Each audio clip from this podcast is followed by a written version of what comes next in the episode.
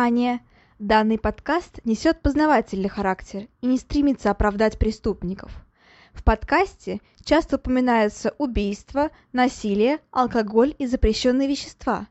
Автор против всего вышеперечисленного, и он надеется, что и вы, дорогие слушатели, с ним согласны. Мурашечного прослушивания!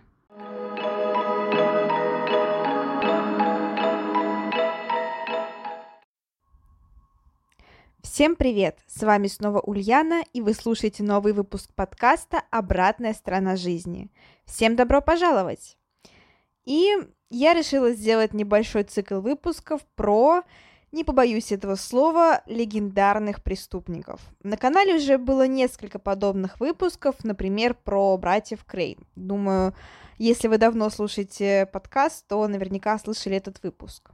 Но сейчас мы постараемся максимально расширить познание в этой теме и поговорим, например, о Джонни Диллинджере, Аль Капоне, Бонни Клайде и других известных преступниках. Ну а начнем мы этот, э, так сказать, марафон со снов.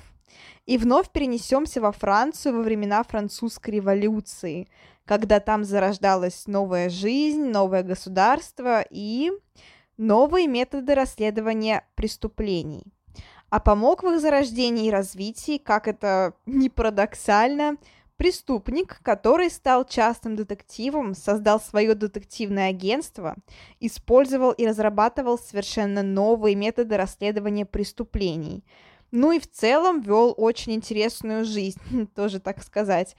А, например, он даже умудрился побывать настоящим пиратом. И я говорю об Жене Видоке, а, надеюсь, его фамилия склоняется, о котором вы, возможно, слышали из фильмов и книг. А про него их снято и написано очень и очень много. И причем сам видок тоже очень много писал и о своих расследованиях, и о самом себе. И действительно его личность стала, ну, наверное, даже культовой. Я сама только несколько лет назад узнала, что видок это не вымышленный персонаж типа Шерлока Холмса или Кюля Пуаро, а вполне реальный человек с реальной, хоть и немножко даже фантастической судьбой. Ну и давайте подробнее разберемся в его фантастической жизни и посмотрим, как же он из известного преступника, вора и убийцы стал одним из самых известных детективов. Давайте же начнем. Ну и начнем мы с двух небольших предупреждений. Во-первых, эм, да, выпуск исторический, это времена французской революции, все такое. Но мы не будем прям слишком подробно в это все углубляться. Я постараюсь упустить, э, опустить историческую часть, насколько это возможно и насколько это ну, будет позволительно, потому что все-таки времена формируют людей, как мы понимаем. Но я постараюсь опустить эту часть и рассказать только самые важные детали и все-таки акцентировать ваше внимание на судьбе конкретного человека. Ну и во-вторых, э, стоит сказать, что видок был довольно эксцентричным э, человеком, который любил бывать в центре внимания. Он сам написал о себе биографию, он очень много писал о себе, о своих приключениях, но насколько там все приукрашено, не всегда понятно. Поэтому, ну, скорее всего, прям стопроцентной точности в его словах, конечно же, нет. А, но ориентироваться в целом на них можно. Поэтому я постараюсь быть максимально объективной, но, сами понимаете, а, видок все-таки любил, любил внимание и любил немножечко приукрасить свою жизнь. Ну а теперь уже можно начинать. Итак, Ижен Франсуа Видок. Это полное имя. Будет много французских имен. Я, возможно, буду произносить их не всегда правильно, поэтому заранее извиняюсь. А Видок является французским преступником, который, несмотря на это, стал одним из первых частных детективов, и его даже называют отцом уголовного розыска и криминологии, потому что он ввел очень много новых методов, он а, в принципе, перевернул мир расследований, ну и да, внес огромный-огромный вклад. Он родился в 1775 году с 23 на 24 июля ночью во французском городе Арасе. А, при этом семья его была многодетной, а отец был пекарем. А, но, несмотря на это, говоря, говорили, что родители его очень сильно любили и, в принципе, потакали всем его, ну, каким-то потребностям. А, видок с детства показывал себя как достаточно неординар... неординарная личность. Во-первых, он обладал удивительными актерскими способностями и мог э, и огромной харизмой и мог э, расположить к себе, в принципе, почти любого человека. То есть ему не доставляло труда понравиться кому-то или заставить другого человека себя ненавидеть и, и так далее. Ну и логично, что не всегда он это использовал в хороших целях. Он много времени проводил на улице, а при этом был достаточно крупным ребенком, за что получил кличку Кабан. И а, его знали все, вообще все, соседи, детвора, другие люди, вот кто угодно, потому что чаще всего он доставлял им большие неприятности. Ровесники его боялись, потому что частенько Видоко вымогал у них деньги, шантажировал их, отнимал конфеты, как-то, ну, короче, пытался всеми силами заставить себя уважать. А, при этом у родителей деньги он тоже брал. Например, отец мог отправить его в магазин, дав ему денег. А, видок все эти деньги тратил на свои нужды. При этом, когда он приходил домой, то начинал плакать и говорить, что по дороге в магазин а, на него напали там другие люди или другие дети, а, типа избили его, отняли деньги и так далее. Родители всегда его жалели в таком случае, и там мальчик мой, бедняжечка и тому подобное. То есть, в принципе, ему действительно удавалось всеми вот таким вот образом помыкать. Но длилось это не прям совсем долго, потому что в конечном итоге он немножечко обнаглел, и родители стали понимать, что что-то здесь нечисто, и их ребенок, ну, какой-то э, не самый прилежный, так скажем. А в 14 лет он украл у родителей столовое серебро, и поэтому они поняли, что что-то нужно с этим делать. Они сдали его в особое учреждение для малолетних преступников. Однако и Жен и там сумел показать себя отличным актером. Он на встречах с родителями всегда начинал падать им в ноги, рыдать, жаловаться на свою нелегкую жизнь и судьбу. В конечном итоге родители прониклись любовью к своему деточке и вытащили его оттуда. Забрали из этого отвратительного, страшного места. А, собственно, тут э, случается такое, а, случается необычная история. Насколько она точна, непонятно. В принципе, видок о ней писал, но в разных источниках говорится по-разному, вообще была ли она или нет. Собственно, видок занимался фехтованием, и у него был учитель. И говорят, что на одном из уроков он убил своего учителя случайно. Ну, то есть вот так вот случилось. После чего он э, украл деньги у родителей и решил изби- а, сбежать из города, чтобы скрыться, отправиться в Америку. Э, насколько точно эта история непонятна, но возможно, так и было. Я рассказываю все версии. Собственно, он отправляется в Америку, а, там пускается во все тяжкие и тратит все свои украденные деньги на дам легкого поведения. И в конце концов он полностью разоряется и решает пойти в бурбонский полк, то есть в армию. В армии он тоже показывает себя как довольно, ну, мягко говоря, вызывающая личность. Uh, да, он действительно сильный солдат, он действительно умеет хорошо фехтовать, сражаться и так далее, но при этом он слывет очень таким uh, мятежным человеком, очень вспыльчивым, uh, который способен на многие нехорошие вещи.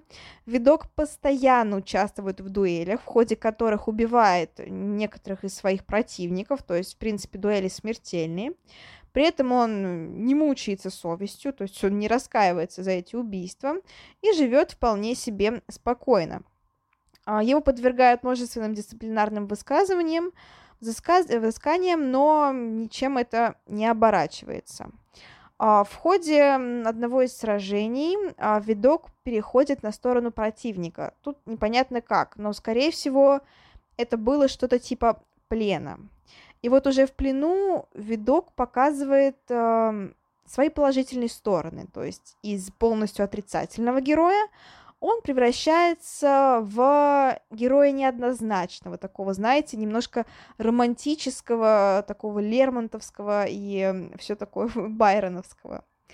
В общем-то, на стороне противника он отказывается вступать э, в сражение против своих людей, против французов, и придумывает хитрую штуку перед каждым сражением, когда его требуют э, к атаке, когда требуют перейти на сторону противника, видок э, начинает падать в обмороки, ссылаться на плохое самочувствие и на то, что вот он вообще почти умирает, его нужно отправить в лазарет.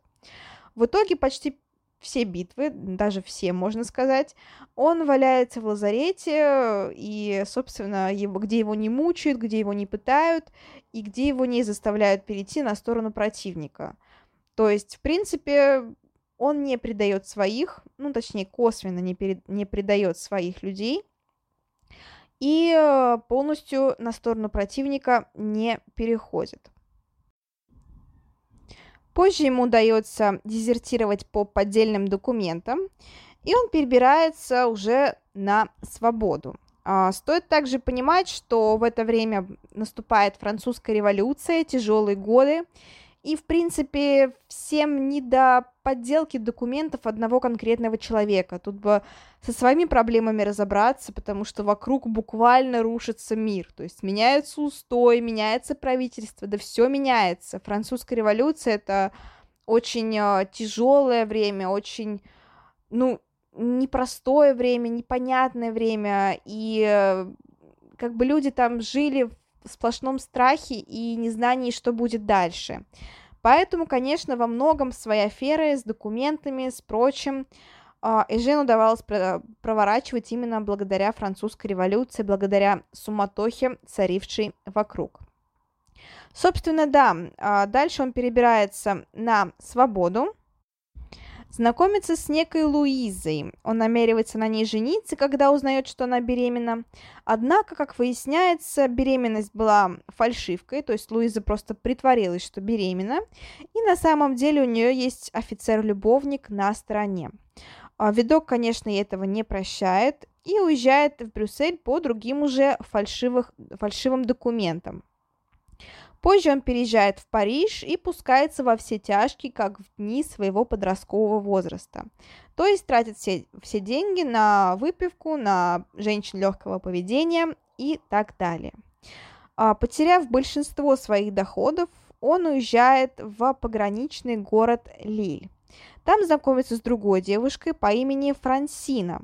Однако Франсина, как и Луиза, начинает изменять Эжену, и видок э, замечает это. Он тяжело избивает своего противника, за что его арестовывают и сажают на несколько месяцев. А, там он встречается с неким крестьянином по имени Себастьян Бутатель, у которого была очень большая и голодная семья, для которой он украл хлеб, за что его и посадили. А, собственно, Себастьян впоследствии был освобожден по некому поддельному прошению, которое было составлено несколькими его сокамерниками. При этом сам видок впоследствии отрицал причастность к этому прошению, однако его сообщники, его другие сокамерники говорили, что Эжен и являлся, так сказать, организатором всей этой аферы – то есть, э, насколько, насколько к этому делу, насколько он причастен к освобождению этого крестьянина, непонятно. Но вот в любом случае Видока и Гербо, это еще один сокамерник, и их осудили на 8 лет. Однако все-таки Эжену впоследствии опять же удалось сбежать, потому что он переоделся полицейским инспектором. То есть вы понимаете, насколько у него была необычная интересная жизнь. И, по сути, э, вся его жизнь — это череда таких каких-то, знаете, э, удач. Ну, то есть здесь повезло, он удачно сбежал, здесь повезло, он удачно дезертировал, здесь повезло, он удачно поделал документы. То есть это, ну, как по-другому, как судьба, это не назовешь. То есть действительно такая какая-то необычная судьба, которая постоянно ему благоволила и которая во всем была на его стороне. То есть за что бы он ни взялся, ему все удавалось. И при этом он, правда, был очень эксцентричным человеком, который любил подвергать себя опасности. Большинство своих афер он проворачивал просто потому, что ему так хотелось. В 1798 году Видок переехал в Нидерланды, и там стал, можно сказать, пиратом, потому что он присоединился к каперу Фромантону и принялся грабить английские суда. А, да, я бы... Ну, много очень снято про него сериалов и фильмов про Ижена.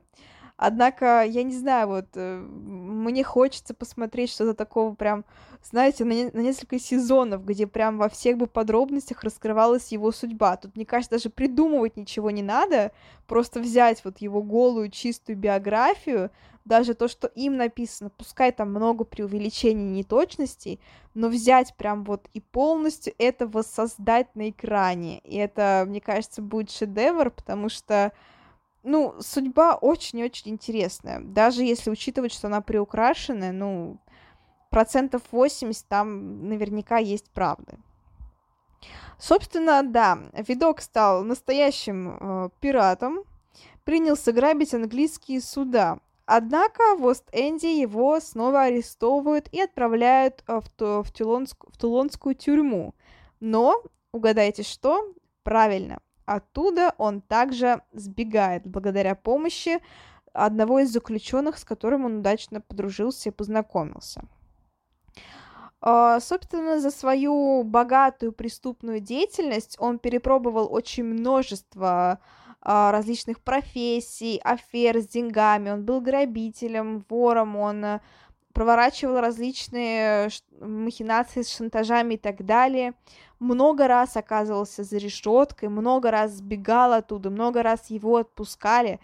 И э, фактически он прославился на этом, то есть его стали узнавать, его стали знать, и его стали называть королем риска и настоящим оборотнем за непростой характер, за эксцентричность, за э, невероятную просто удачу во всем и за такую богатую преступную деятельность. Собственно, в 1799 году э, Видок очередной раз сбегает из тюрьмы и на этот раз э, решает завязать с преступной деятельностью. Он просто устает. То есть, э, опять же, у него все складывается хорошо, он снова сбегает, за ним вроде как нет никакой слежки, ничего такого но вот просто ему надоедает такая жизнь, и он решает э, все начать заново, все начать сначала, начать со спокойствия, начать э, со всего хорошего, в общем-то, решает стать новым человеком.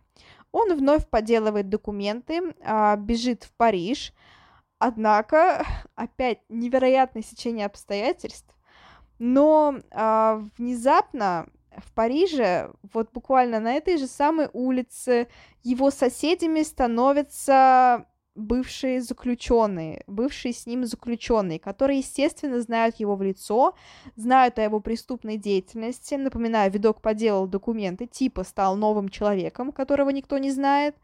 Но тут оказывается просто по каким-то нелепейшим э, вот обстоятельством, то есть реально вот судьбоносным, оказывается, что его соседями стали бывшие сокамерники, сокамерники, которые, естественно, прознав про все эти махинации с документами, с попытками начать новую жизнь, решают шантажировать Ижена.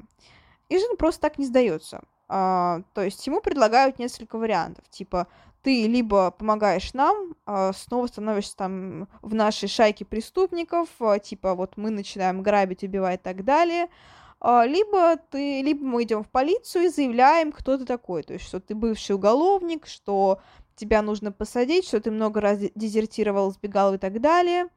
Естественно, Жен начинает думать, что ему делает, делать, и поступает, э, ну, самым необычным образом. Он сам идет в полицию. И нет, он не заявляет э, на своих сокамерников за то, что там его шантажируют и так далее. Нет. Он идет в полицейскую префектуру и прямо говорит, я Эжен Видок, и я преступник. Он все себе рассказывает, всю свою биографию. Полицейские сидят в огромнейшем шоке, потому что когда такое бывало, что преступник сам пришел, так все подробно рассказал, но вместо того, чтобы его посадить там и предложить там сказать там типа я раскаялся, осознался, посадите меня обратно в тюрьму, видок говорит, в тюрьму я не пойду, но я стану вам помогать. И он, так сказать, э, рекламирует себя.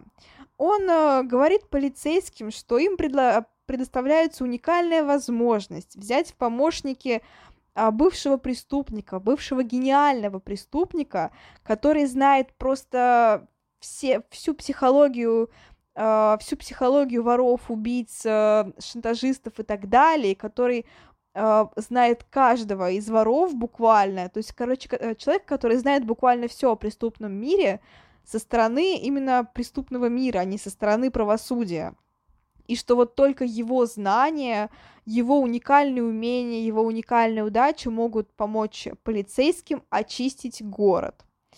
И что происходит?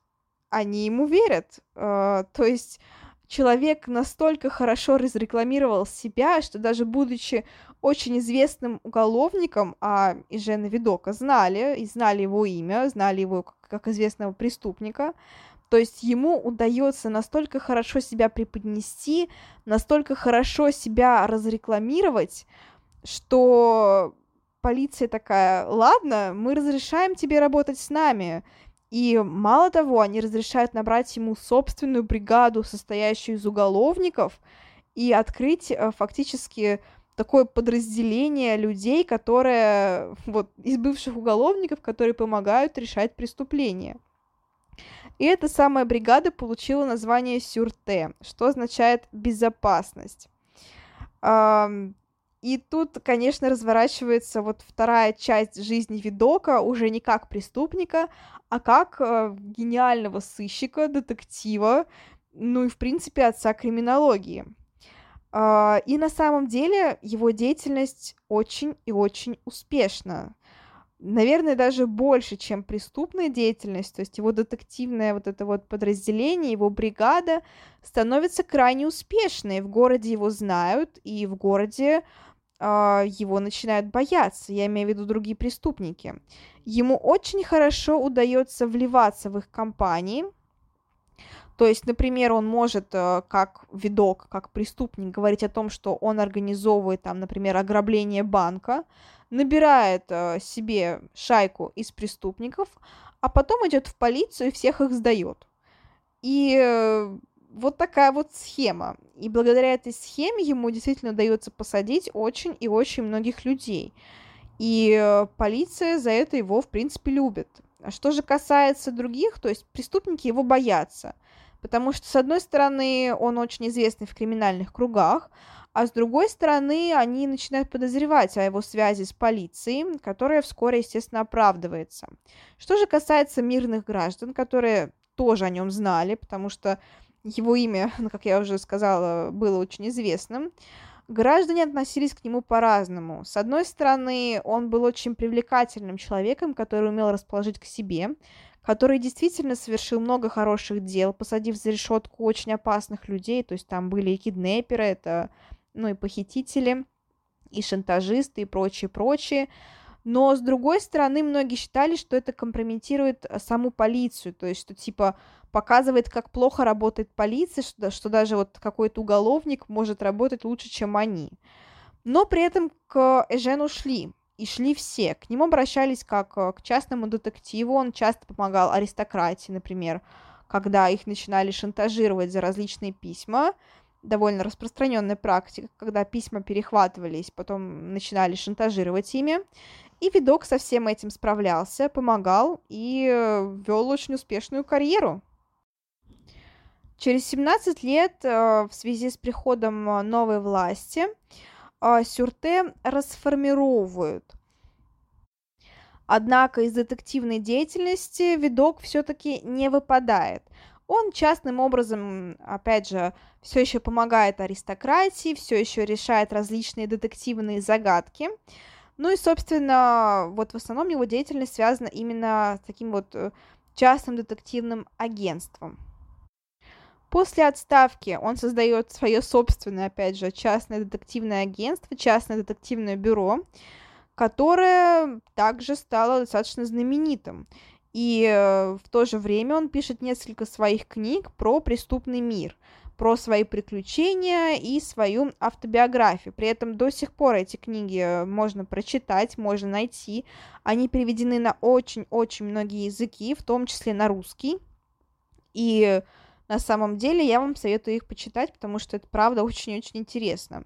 Я читала не все полностью, выборочно, некоторые главы, чтобы совсем прям уж не забивать голову, но это правда интересное чтиво. Собственно, наконец-таки в личной жизни у него все улаживается. Uh, уже, так скажем, uh, под конец своей жизни он uh, женится на красавице, которая на очень много лет, там буквально, по-моему, что ли, на 30 лет младше, чем он сам, и живет себе вполне, ча- вполне счастливо, расследуя загадки, расследуя различные преступления, помогая аристократии и вливаясь в светскую жизнь. То есть также он вел еще вполне себе успешную светскую жизнь, бывал на различных приемах, балах и так далее. И всем он очень максимально нравился. А, умер Жан Видок э, в 82 года, вполне себе преклонный возраст, до сих пор так очень многие не доживают, это правда богатый такой, богатый опыт, богатый жизненный опыт, богатый возраст. А, и, собственно, умер он вполне себе, если можно так сказать, хорошо, в окружении друзей, в окружении родных и в окружении семьи. Вот такая вот история Жена Видока, но теперь поговорим а, еще не все, поговорим немножечко подробнее о его вкладе в криминологию. Во-первых, наверное, самое такое, э, так скажем, хорошее достижение, э, да, сейчас мы можем о них там говорить, да, что это такое, там, типа, какие-то незначительные открытия, но на самом деле это, по сути, база, то есть он создал базу для вот всей нынешней криминологии, э, для нынешнего следствия и так далее. Во-первых, он э, все очень хорошо структурировал. Он э, разработал систему оперативного учета правонарушителей. То есть фактически он стал записывать всех преступников, всех, кто мог раньше совершать преступления, всех, кто совершил преступление, и это очень сильно облегчало работу впоследствии. То есть, например, если кто-то совершил убийство, то теперь э, полиция и детективы, они не шли по всему городу там расспрашивать, упрашивать и так далее, а смотрели вот в этот учетный лист, где искали имена людей, которые совершали похожие преступления, и первым делом обращались к ним. И круг э, подозреваемых значительно сужался. То есть это вот правда очень сильно, очень хорошо облегчало работу следствия, полиции и так далее. Кроме того, он разработал гипсовую заливку следов обуви. Опять же, теперь можно было понять, оставлял ли преступник следы свои на месте преступления или же не оставлял, э, что тоже значительно упрощало дело. Также он э, вывел следствие на новый, на новый уровень тем, что стал обращаться к различным ученым и научным деятелям за помощью. То есть теперь с ним работала не только полиция, но эксперты в различных областях, что тоже значительно упрощало дело. То есть, например, он один, одним из первых э, провел баллистическую экспертизу, обратившись к экспертам, что тоже стало довольно-таки успешным. Ну, то есть, как вы понимаете, куда проще расследовать преступления, если есть эксперты в нужных областях. То есть, если, условно говоря, убили историка, там или археолога из-за каких-то там вот э, археологических раскопок, то нужно идти к археологам, смотреть, что это за раскопки, сколько они стоят и так далее. То есть он привлекал экспертов со стороны в расследование, что значительно упрощало процесс, сокращало его, и ну, он, правда, ловил очень и очень много преступников, и его число, число пойманных им людей а, порой значительно а, превышало количество пойманных преступников полиции. Да, вот такая вот успешная деятельность. А, также он одним из первых стал проводить такие следственные эксперименты и пытаться поймать преступников на горячем. То есть он снаряжал своих людей, отправлял их, так скажем, быть жертвами, и если преступник нападал, то видок его тут же ловил. Вот так вот. Но опять же напоминаю, он привлекал очень много различных преступников. То есть э, в его бюро, в его детективном агентстве зачастую работали люди, которые сами раньше совершали преступления, убийства, ограбления, но вот впоследствии раскаялись. То есть фактически видок давал им второй шанс и показывал полиции, что с ними тоже можно работать и что это может быть очень выгодным сотрудничеством. Это лишь некоторые из его достижений, их было гораздо-гораздо больше, но перечислять все тут, наверное, потребуется отдельный выпуск, поэтому вот, э, вот такая вот небольшая просто база. Если вам интересно подробнее, то, опять же, есть очень много документальных фильмов про него, очень много книг, опять же, его же даже авторства, и авторство там его современников или историков. В общем, почитайте, очень-очень интересно, обширные такие большие прям труды. Но его жизнь это просто нечто уникальное, она абсолютно, абсолютно неординарная, и понятное дело, что такой человек не мог не оказать влияния на культуру. Про него было снято очень много фильмов, а, напечатано очень много книг, им же вдохновлялись для своих персонажей некоторые известные авторы, например, Эдгар Аллан По. Он был знаком с его деятельностью, и э, в некоторых его персонажах можно углядеть э, видока. Вот так вот. Даже Виктор Гюго, знаменитейший автор, наверное, ну, все знают его хотя бы роман «Отверженные», думаю, ну, и смотрели фильм наверняка, и знаете книгу. Собственно, тот самый великолепный Виктор Гюго, он использовал а, биографию и образ Видока для создания некоторых своих персонажей из отверженных. Это Жан Вальежан, а, Жан Вальжан и а, также инспектор Жавер. Они основаны именно на биографии, на образе Видока. Вот так вот. Ну и, конечно, куда уж без современности, в 20 веке, в 21 веке э, снимали про него очень много сериалов и фильмов, э, не только во Франции, но, в принципе, по всему миру. И, э, ну, я думаю, наверняка некоторые из них вы смотрели. Вот я, например, смотрела фильмы, но я всегда думала, что это просто вымышленный персонаж по типу, знаете, вот правда Шерлока Холмса или Эркюля Пуаро, и э, потом, узнав, что это реальный человек, э, что это биография реального человека, прям, ну, для меня это было открытие. Понятно, что во многом фильме все переврали, и в некоторых из них, например, видок «Охотник на призраков», там, в принципе, насколько я знаю, мало общего с его биографией, но, однако, все равно какие-то моменты есть, и настоящая биография Видока тоже очень уникальна и очень интересна. Поэтому обязательно прочитайте, посмотрите, вот прям настоятельно рекомендую. Ну и Видок является таким положительным примером человека перевоспитавшегося. Хотя вот насколько перевоспитавшегося? То есть э, ему просто, во-первых, невероятно везло, во-вторых, он сам до всего доходил. То есть вот он устал от преступной деятельности, решил стать детективом. Там он устал от детективной деятельности, решил, решил просто пожить светской жизнью.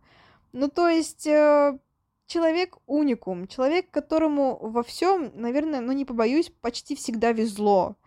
И ну вот, вот после этого не верь в судьбу, как говорится. То есть вот что это, как не судьба?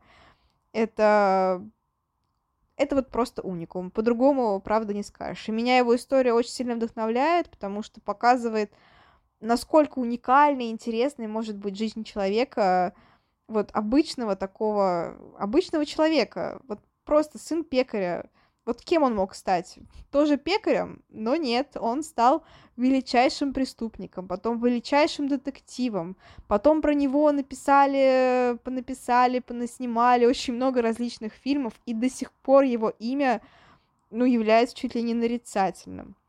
Вот такая вот история. Я надеюсь, вам понравилось. Начали мы со снов, дальше мы перенесемся в более современное время, а, где поговорим о других известных личностях преступного и не только мира. Вот, надеюсь, вам понравилось все. Огромное спасибо за прослушивание. Возвращайтесь на следующей неделе за новой порцией кошмарных, но интересных историй.